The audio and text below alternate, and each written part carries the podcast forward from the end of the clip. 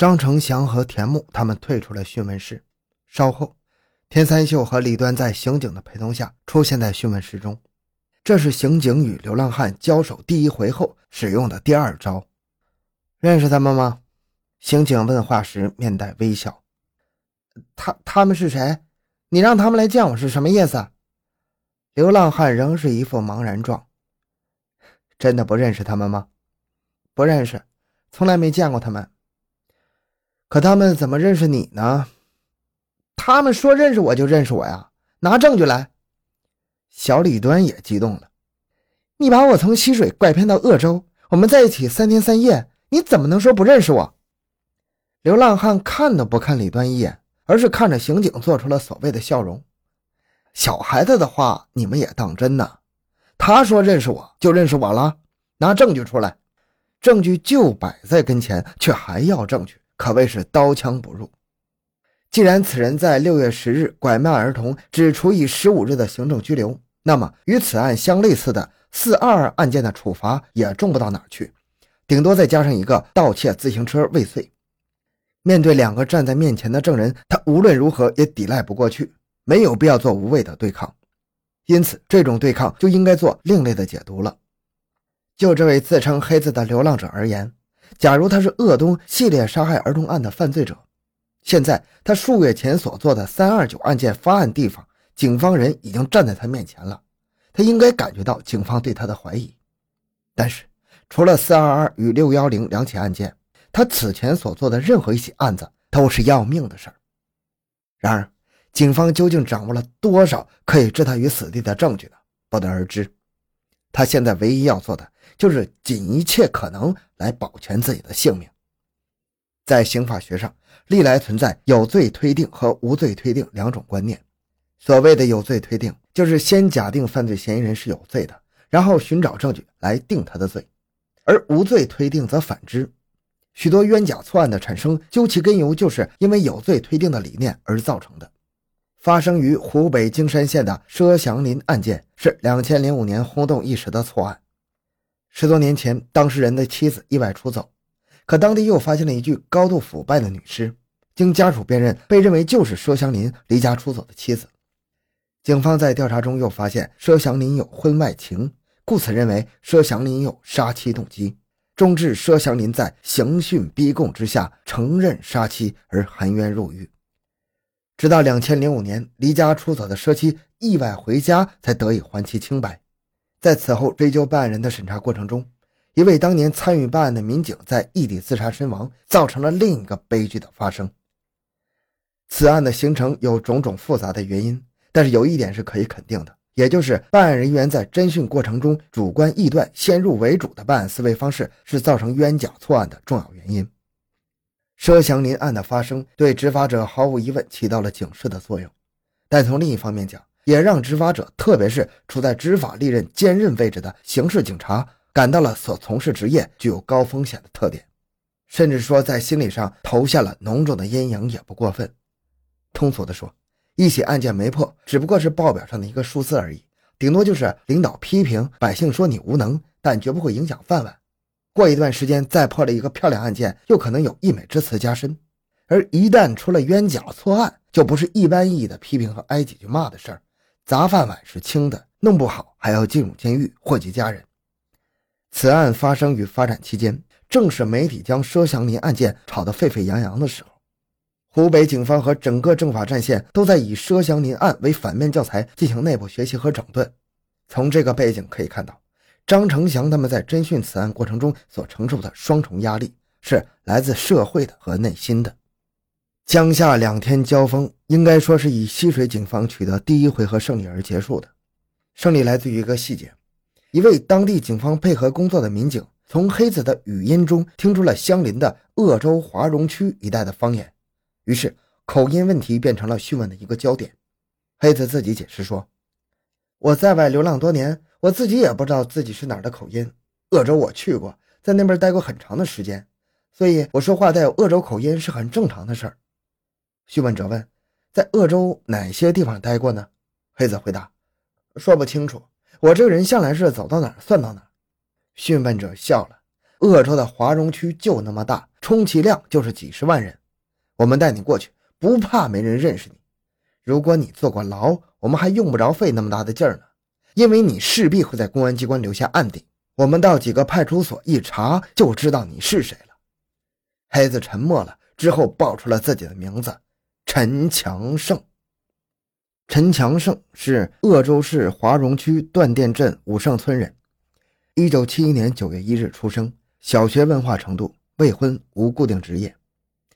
此人在一九九一年七月因为盗窃罪被华容区法院判处有期徒刑七年，两千零一年又因盗窃和拐骗猥亵儿童罪被华中区人民法院判处有期徒刑四年六个月，两千零五年二月四日刑满释放。年满二十岁以后的陈强胜，在社会上自由生活的时间只有三年不到的时间。从陈强胜的这份简历上，我们可以看到这样一个事实：发生于鄂东的六起拐骗残害儿童案件，都是在陈刑满释放后发生的。其中，三月份两起，四月份两起，六月份两起，这是巧合吗？在江夏被揭穿真实身份的陈强胜自己也感到尴尬了。就连明知隐藏不住的真实身份也要硬扛两天，你陈强胜还能说你是个不说谎的人吗？也许就是在这种心态下，他不得不承认已有两名证人当面指认的四二二案件是他所为的。他对作案动机的唯一解释就是喜欢小孩除此之外，他坚称自己什么坏事都没干过。六月二十二日，依照相关的办案程序规定，江夏警方将案件移交给西水警方。被押解离开江夏的陈强胜状态松弛，若无其事，甚至在警车上还与刑警们开玩笑：“嘿，反正我就这事儿，没一点事儿，去哪儿都一样。在号子里面我还能舒服一点，在外面得自己找饭吃，在里面饭来张口就行。”回溪水后，连续两天的多次突审，口供没有任何变化。陈强胜翻来覆去的就那么几句话：“我的事都说清楚了，不信你们去调查。”你们要说我有问题，拿证据来。人们常常把警察与罪犯的关系说成是猎手与狐狸的关系，有狐狸再狡猾也斗不过好猎手的说法。但是现在警方所面对的陈强胜却不是狐狸可以相比的，因为人家根本就不跟你玩狡猾。他展示给你的状态，除了那两起已经交代的案件之外，别的一概不干。他不申辩，也不解释。你说我有问题，那你就拿证据来。他让你看到的就是一块坚硬的石头，我就是这个样子。该看到的你们已经看到了，别的没有了。也正是因为已经看到陈强胜所展示的状态，张成祥们更加的明白，真正的陈强胜并非是现在摆出姿态这个人。要真正认清这个人，必须有更强硬的决心砸碎这块坚硬的石头。因此，专案组决定暂时不理睬陈强胜了，先将他晾起来。与此同时，专案组再次踏上了鄂州的旅途。此行鄂州的目的不仅仅是调查陈强胜在案件发生期间的情况，而且是对陈家的家庭情况、成长经历、性格特征以及违法犯罪的情况、作案手段进行全面的了解。调查的范围包括陈的亲属、邻居、村组干部、曾经的恋人，还有原来办过他案件的主审法官、监管干部，调阅历史案卷。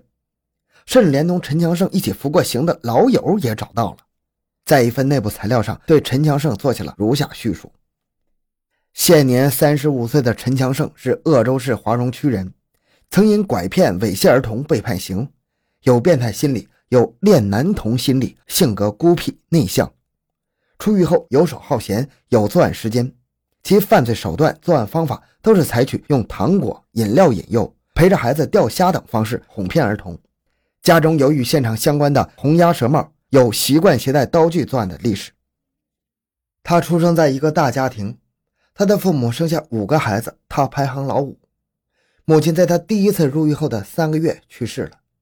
兄姐都有各自幸福的家庭，且都在城区或者是外地大城市工作或做小生意，日子虽然不富裕，但也乐得其所。膝下儿女双全，只有他是单身。两千零五年二月十四日，刑满释放的陈强胜回家的时候，正值农历腊月十六。春节将临，是一年一度乡下最热闹的时候。而在家中迎接他的，只有他年老体弱的老父亲。他没有按照规定到派出所去办理相应手续，也没有在村子里抛头露面，基本上是深居简出的。而这是不应该用羞耻感来加以解释的。他已经两次入狱了，在牢里待的时间将近他生命的三分之一，几乎是成年后的全部。他早已经习惯了这种打有耻辱印记的生命状态。春节一过完，院子里就基本上看不到他的人了。他从回家到六月份被抓，在狱外生活有四个多月的时间，没人看他做过农活，也没有人看到他在外正当的打工，谁也不知道他靠什么谋生。老友们回忆。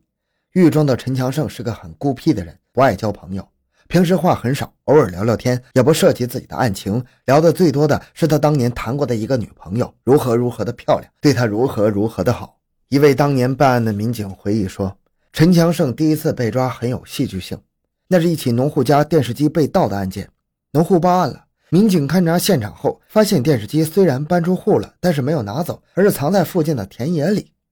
办案民警断定窃贼肯定会回来取走，便设下埋伏。后来终于等来了一个女人装束的黑影，逮住了，却是男儿身的陈强胜，身上带把刀子。五月三日，陈强胜的父亲中风住院，前后长达一个多月的时间。而这一个月中，陈就寸步不离地陪伴在老父身边，端茶喂饭、端屎接尿，完全是一个孝子的状态。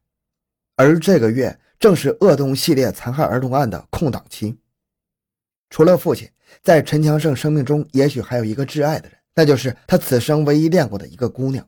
一九九一年，他第一次入狱时，他才刚刚二十岁，而此时的他正处在一段刻骨铭心的爱情中。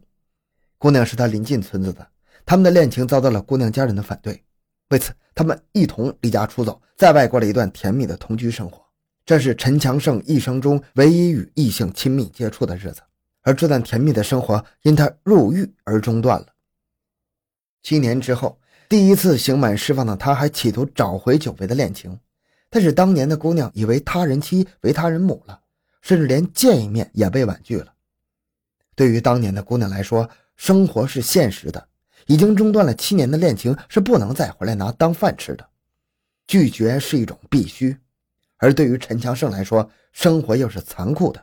爱情是他狱中七年唯一的精神支柱，可是他却无情的逝去，再也找不回来了。他似乎并没有记恨，他记住了甜蜜而忍住了痛。在以后的日子里，他再也没有与异性接触的经历了。然而，在日后不到三年的第二次判刑的判决书上，除了盗窃罪，还有一条拐骗猥亵儿童罪。